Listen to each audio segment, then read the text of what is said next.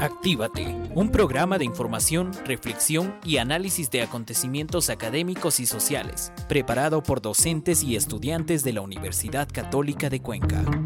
Actívate. Muy buenas tardes amigos oyentes, gracias a ustedes que nos escuchan en las provincias de Cañar y Azuay en nuestras frecuencias 95.3 FM y 1530 AM. Es un gusto compartir con ustedes este espacio radial. Permítanme saludar también a los amigos que nos escuchan en las diferentes provincias del Ecuador y otros países del mundo a través de nuestro portal web www.ondascanaris.com.es. Adrián Sánchez, magíster en Educación, Tecnología e Innovación, les da la cordial bienvenida a este su espacio. Actívate. Gracias por permitirnos entrar en sus hogares con temas diversos. Esta vez Contamos con la presencia de estudiantes de la carrera de medicina. Hoy ellos nos van a hablar sobre la hipertensión. Y este término se utiliza para describir la presión arterial alta. Si se deja sin tratamiento, la presión arterial puede llevar a muchas afecciones médicas.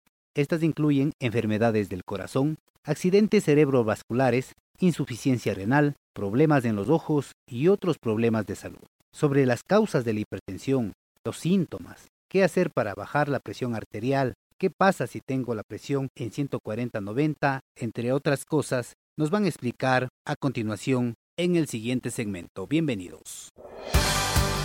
Actívate con el segmento Años Dorados. Buenas tardes, mi nombre es Paulette Zumba y me encuentro en compañía de Emilia Montoya, Jean Luis Arroyave, Ronnie Torres, Franklin Vite, Karen Molina y Cristian Flores.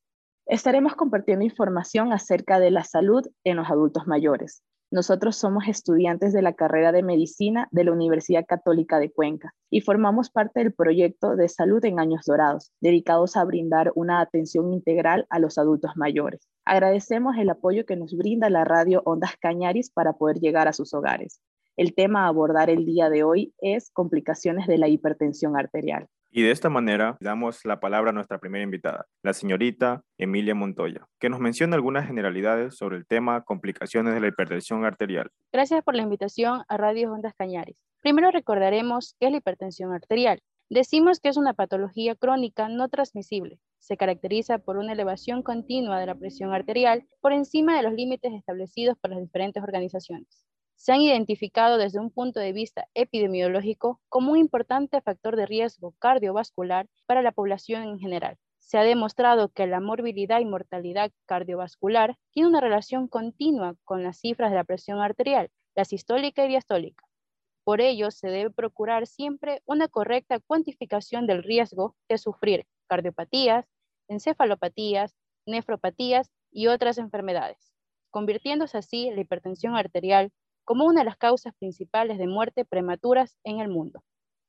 La hipertensión arterial es un enemigo interno. Este actúa de forma solapada, produce pocos síntomas y muchas veces se cursa de manera sintomática. Entre sus complicaciones agudas se encuentra la emergencia hipertensiva, caracterizada por aumentos bruscos de la presión arterial, casi siempre por encima de 220-130 milímetros de mercurio, acompañado de trastornos en los órganos diana, como son corazón, cerebro y riñones. La hipertensión arterial puede afectar a largo plazo casi a todos los aparatos y sistemas del organismo. Sus efectos sobre el corazón se encuentran entre los más peligrosos. El corazón es una bomba que envía la sangre a los tejidos. Cuando trabaja bajo hipertensión arterial, se contrae con más fuerza, lo que origina una dilatación e hipertrofia. El daño de los riñones producido por la hipertensión arterial, conocida como nefropatía hipertensiva, es una causa frecuente de la insuficiencia renal crónica terminal, cuando los riñones ya son incapaces de eliminar sustancias de desechos metabólicos y esto aumenta la sangre. Su diagnóstico ocurre cuando se detectan cifras de creatinina en sangre. La rinopatía hipertensiva es una causa importante de disminución de la agudeza visual y ceguera en personas adultas. Se diagnostica mediante un fondo de ojo, un procedimiento médico recomendado al menos una vez al año en los pacientes hipertensos. Continuamos con el tema, damos paso al compañero Ronnie Torres. Muchas gracias, compañero. Ahora vamos a hablar un poco sobre lo que es el concepto, la historia natural y también la clasificación de las complicaciones referentes a hipertensión arterial. Es importante recalcar que la presión arterial es una medición que se ejerce contra las paredes de las arterias a medida que el corazón va bombeando sangre hacia el cuerpo. También hipertensión es un término el cual se utiliza para describir de esta manera a la presión arterial alta. Si se deja sin tratamiento, la presión arterial puede llevar a muchas afecciones médicas, incluyendo problemas en el corazón, accidente cerebrovascular, insuficiencia renal, problemas en los ojos y otros problemas de salud. Como historia, es importante indicar que el paciente puede presentarse de manera inicial asintomático, pero con una historia familiar de hipertensión arterial, o los llamados valores prehipertensivos, con presión sistólica entre 120 a 139 y opresión diastólica de entre 80 a 89. Es posible que en esta fase asintomática se vaya iniciando la endotelitis, o también conocida como disfunción endotelial, debido a la variabilidad agresiva de la conducta de la presión arterial frente a los retos de la vida diaria. Una vez que el paciente presenta lo que es una hipertensión establecida, va a aparecer distintas enfermedades en los órganos blancos, como pueden ser los heraldos de esta fase, que son el riñón, el corazón y el cerebro, como órganos principales. Las manifestaciones de los pacientes oligosintomáticos son la proteinuria, la hipertrofia ventricular izquierda y también la retinopatía. Cuando el paciente se torna sintomático, va a aparecer lo que es una insuficiencia renal crónica, arritmias cardíacas, tales como pueden ser la fibrilación auricular, la enfermedad coronaria o también la disfunción ventricular diastólica y o sistólica, la demencia, así también como episodios transitorios de isquemia cerebral. El paciente polisintomático o en enfermedad terminal va a presentar lo que son diversas condiciones clínicas, tales como insuficiencia renal terminal, insuficiencia cardíaca, infarto miocárdico, taquicardia ventricular, fibrilación ventricular, accidente cerebrovascular, hasta llegar a la muerte. Las complicaciones de la hipertensión arterial. Es importante medirse la presión arterial con frecuencia y conocer sus propias cifras, ya que la presión arterial alta no suele mostrar síntomas hasta que causa problemas graves.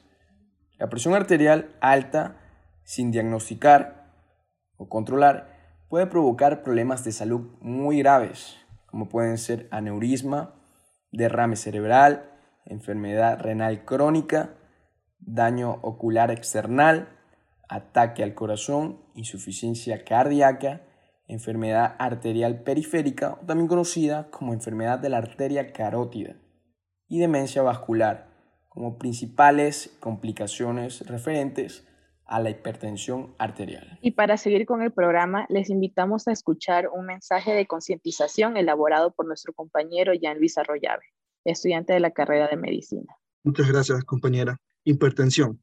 Se conoce como el asesino silencioso, porque a menudo no presenta signos o síntomas, y si no está controlada, puede causar un infarto o un accidente cerebrovascular.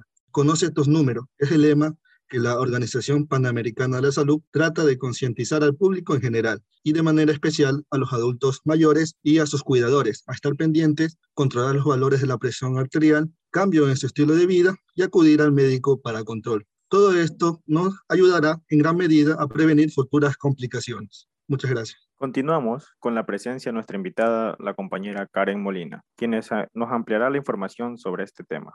Gracias compañero, gracias Radio Ondas Cañaris. Bueno, yo les voy a hablar del diagnóstico en caso de complicaciones. El diagnóstico, la prueba fundamental para el diagnóstico de la hipertensión arterial es su medición. El médico te preguntará acerca de tus antecedentes médicos y te realizará una exploración física. El médico, enfermero u otro asistente médico colocará un brazalete inflable alrededor del brazo y medirá la presión arterial con un tensiómetro. La presión arterial en general debe medirse en ambos brazos para determinar si hay alguna diferencia. Es importante usar el brazalete del tamaño adecuado. La medición de la presión arterial se clasificará en varias categorías. Presión arterial normal. Tu presión arterial normal, si se encuentra por debajo de 120-80 milímetros de mercurio, consideramos elevada si está en en una presión sistólica de 120 a 129 milímetros de mercurio y una presión diastólica por debajo de 80 milímetros de mercurio. La presión arterial elevada tiende a empeorar con el tiempo, a menos que se tomen medidas para controlarla. La presión arterial elevada puede llamarse prehipertensión. Conocemos ahora la hipertensión de etapa 1, que es una presión sistólica que oscila entre 130 a 139 o una presión diastólica que oscila entre 80 y 89. La hipertensión de etapa 2 es una hipertensión más grave, es una presión sistólica de 140 o superior y una diastólica de 90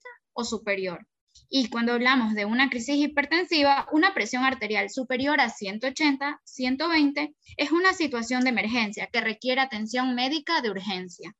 Más adelante les voy a dar el diagnóstico en caso de complicaciones. Bueno, la presión arterial alta o también conocida como hipertensión puede dañar de manera discreta el organismo durante años antes de que se manifiesten los síntomas. La hipertensión arterial no controlada puede generar discapacidad, una mala calidad de vida o incluso un ataque cardíaco o un accidente cerebrovascular letal. El tratamiento y los cambios en el estilo de vida pueden ayudar a controlar la hipertensión arterial para reducir el riesgo de complicaciones que ponen en riesgo la vida del paciente puede provocar daños en las arterias, un daño y un estrechamiento de las arterias, o un aneurisma, cuando las grasas de los alimentos que entran en el torrente sanguíneo pueden acumularse en las arterias dañadas. Con el tiempo, las paredes se van a volver menos elásticas, lo cual limita el flujo sanguíneo que va a limitar todo el organismo. Un daño al corazón, con enfermedades de arterias coronarias, un agrandamiento de un ventrículo izquierdo o una insuficiencia cardíaca. Daño al cerebro, hablamos de un accidente isquémico transitorio o un accidente cerebrovascular. Hablamos de un daño a los riñones, daño a los ojos, daño a los vasos sanguíneos de la retina, conocido como una retinopatía, daño a los nervios, como una neuropatía óptica, o una acumulación de líquido debajo de la retina, como una coroidopatía. Entonces, yo me he enfocado en el tratamiento. Primero vamos a comenzar en un no farmacológico, en el que es importante que haya un control de peso. Se ha demostrado como reducción de 5 a 6 kilogramos de peso pueden tener modificaciones metabólicas sustanciales y producir impacto en los aparatos cardiovascular y osteomuscular. Idealmente, el paciente debe llegar a un peso normal y a un índice de masa corporal inferior a 25.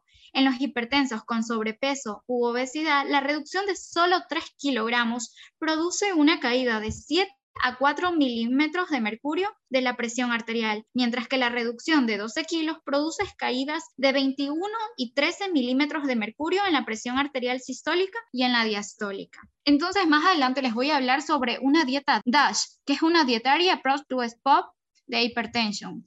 Entonces, esta dieta se trata de aprobar para detener la hipertensión. Entonces, dice que además de los conocidos beneficios obtenidos con la disminución de peso y restricción de sodio, algunas otras modificaciones dietéticas que son conocidas como patrones dietéticos saludables, entre los que se destacan la dieta DASH y la mediterránea. ¿De qué se trata la dieta DASH? Reduce la presión arterial sistólica de 8 a 14 milímetros de mercurio. Conlleva reducción de grasas, carne roja, dulces y las bebidas azucaradas, reemplazándolas con granos integrales, carnes de aves, producción lácteos bajos en grasa, pescado y frutos secos. Y el plan alimentario es recomendado por la American Heart Association en lo que la dieta mediterránea tiene muchas similitudes con la dieta DASH. Se caracteriza por la abundancia de alimentos vegetales como son frutas, verduras, cereales, papas, legumbres, frutas secas, aceite de oliva, queso, yogur, pescado y pollo. ¿Cómo podemos adaptar estos consejos nutricionales a nuestra cultura culinaria? La adopción de unos hábitos dietéticos consiste en un incremento de frutas y verduras, así como de productos lácteos desnatados y la reducción del consumo de carnes rojas tiene un efecto antihipertensivo notable en el contexto de la dieta típica estadounidense. Es importante recalcar el consumo de sal. Existen evidencias de que la disminución del consumo de sal se asocia a una disminución de la presión arterial en pacientes hipertensos. La respuesta individual de la sal es mayor en pacientes de raza negra, diabéticos y ancianos. Y el aumento de la actividad física, el ejercicio aeróbico tiene un moderado efecto antihipertensivo, unos 3 a 4 milímetros, aunque con la restricción calórica se logran mayores efectos tanto en la reducción de la presión arterial como en el mantenimiento de un bajo peso. El abandono del tabaco, es importante recalcar el abandono del tabaco ya que es tal vez la medida aislada más eficaz en la prevención de las enfermedades, tanto cardiovasculares como no cardiovasculares. En los pacientes hipertensos, aquellos fumadores que abandonan el tabaco antes de los 40 o 50 años tienen una expectativa de vida similar a los no fumadores y una disminución del consumo de bebidas alcohólicas, el consumo de más de una onza de alcohol diariamente eleva la presión arterial en forma permanente. Este incremento será mayor en el fumador y en la persona con colesterol elevado. El consumo de más de dos copas de licor por día aumenta el riesgo de subir un accidente cerebrovascular. Existe una relación epidemiológica directa entre el consumo del alcohol, las cifras de presión y la prevalencia de hipertensión. Ahora es importante recalcar nuestro tratamiento farmacológico. El arsenal terapéutico de los fármacos antihipertensivos en la actualidad es muy amplio y comprende diferentes familias de fármacos con diversos mecanismos de acción. Las seis familias de fármacos que la Organización Mundial de la Salud y la Sociedad Internacional de la Hipertensión consideran como de primera línea son los diuréticos, los bloqueadores betadrenérgicos, los antagonistas de calcio, los inhibidores de la enzima de conversión de la angiotensina, bloqueadores alfa y antagonistas de los receptores de la angiotensina 2. Por otra parte, damos paso al señor Flores, quien nos hablará del cuidado y recomendación en caso de existir complicaciones de hipertensión arterial. Gracias, compañero. Tenemos en los consejos y recomendaciones para evitar complicaciones por la hipertensión arterial varios puntos que, además de ayudarnos en lo mencionado, nos ayudarán a mejorar nuestra calidad de vida y evitar otras posibles afecciones. Los consejos que nos ayudarán son los siguientes. Primero, Consultar al médico. Es fundamental que la visita sea regular y que en caso de tener diagnóstico de hipertensión se sigan las indicaciones del profesional, tanto a nivel de estilo de vida como de adherencia a los tratamientos farmacológicos. Segundo punto, mantener el peso adecuado. La presión arterial puede aumentar a medida que se incrementa el peso corporal. Asimismo, con cada kilogramo de grasa que se pierde, disminuye la tensión arterial. Tercer punto, hacer actividad física. 30 minutos diarios de ejercicio ligero ayudan a controlar la presión arterial. Algunos ejemplos de ejercicio aeróbico que pueden ayudarnos a bajar la presión arterial incluyen el caminar, trotar, andar en bicicleta, nadar o bailar. Como la musculación también puede ayudar a reducir la presión arterial, los especialistas aconsejan incluir ejercicios de entrenamiento de fuerza, al menos dos días a la semana. La actividad física debe hacerse en acuerdo con el médico tratante y tras haberse realizado los chequeos de salud correspondientes. Como cuarto punto tenemos el seguir una dieta saludable, una alimentación variada, idealmente controlada por un nutricionista y rica en granos integrales, frutas, verduras y productos lácteos bajos en grasa. Esto puede contribuir tanto para el control de esta condición como para el bienestar general. Como quinto punto tenemos el reducir la sal agregada, el sodio juega un papel fundamental en la tensión arterial, por lo que disminuir su ingesta es central a la hora de controlar la presión. Incluso una pequeña disminución en el sodio que se le agrega a los alimentos es capaz de contribuir a mejorar la salud cardiovascular y reducir la presión arterial en aproximadamente 5 a 6 milímetros de mercurio. En general, el límite aconsejable de sodio es de 2.300 miligramos por día o menos. Sin embargo, en promedio consumimos una cantidad muy por encima de esa recomendación. No solo el salero en la mesa o la sal que se incorpora en la cocción son fuentes de sodio. También tienen mucha sal los panificados, las galletitas y la comida comprada como pizzas y empanadas, por poner unos ejemplos. Como sexto punto, tenemos el limitar la ingesta de alcohol. El exceso de alcohol genera perjuicios en distintos aspectos de la salud, incluida la presión arterial. Como séptimo punto, tenemos el no fumar. El tabaquismo está muy asociado al desarrollo de la hipertensión. Cada cigarrillo contribuye a aumentar la presión arterial, inclusive durante varios minutos de haberlo, eh, después de haberlo terminado. Como octavo punto, tenemos el controlar el nivel de glucemia. Unos niveles adecuados de glucosa, es decir, de azúcar en la sangre, ayudan a mantener la presión arterial en niveles adecuados además de contribuir a otras complicaciones severas para la salud cardiovascular, como el desarrollo de diabetes. Como noveno punto, tenemos el medir la presión arterial. Esto es muy importante hacerlo de manera periódica, tanto en la consulta como en la vida cotidiana. en condiciones adecuadas y con un tensiómetro digital que sea validado por los organismos internacionales. Como décimo punto, tenemos de limitar el consumo de cafeína. Aunque todavía está en debate, estudios recientes indican que podría contribuir al aumento de la presión. Como onceavo punto, tenemos el disminuir las bebidas estimulantes. Estas serían el café, el guaraná, el té y las bebidas colas como la Coca-Cola, que se deben consumir con cuidado por sus efectos estimulantes. Como doceavo punto, tenemos el evitar el estrés. El estrés es un rasgo muy común en los hipertensos. Se debería tomar la vida con más tranquilidad para así regular los niveles de estrés y ayudar al corazón. Muchas gracias. Ahora recordaremos puntos importantes sobre las complicaciones de la hipertensión arterial. Tenemos que la hipertensión arterial se caracteriza por la elevación continua de la presión arterial por encima de los límites establecidos. La hipertensión arterial es un enemigo interno que actúa de forma solapada, produce pocos síntomas y muchas veces cursa de manera asintomática. La hipertensión arterial puede afectar a largo plazo casi a todos los órganos y sistemas del organismo. Agradecemos por su presencia y por formar parte de este segundo programa. A continuación, una cápsula informativa por el compañero Jean-Luis Arroyave. Muchas gracias, compañero. Eh, es importante eh, recordar recomendaciones para evitar complicaciones de la hipertensión arterial. Una vez detectada al paciente hipertenso, debe seguir una serie de recomendaciones para reducir las posibilidades de futuras complicaciones cardiovasculares, renales, hasta las oculares. Ya, en primer lugar, hay que reducir el consumo de sal ya que su contenido en la dieta es un factor de riesgo para presentar hipertensión. Se debe proceder a una reducción moderada del consumo de sal, lo que supone en su práctica diaria, retirando lo que es el salero de la mesa y evitar alimentos precocinados con elevado contenido salino. Al menos consumir 5 gramos de sal al día. Por otra parte, debemos limitar al mínimo el consumo de grasas saturadas y de alimentos hipercalóricos, ya que favorece a la acumulación de grasa lo que incrementa el riesgo de presentar arteriosclerosis y aumento de la presión arterial. El alcohol también favorece el aumento de la presión arterial, por lo que hay que disminuir el consumo del mismo. También es muy importante eh, abandonar el tabaco. Fumar no solo es nocivo por el daño que produce sus componentes, sino que eh, parece ir aún más lejos, ya que además eh, el tabaco parece reducir la efectividad del tratamiento antihipertensivo.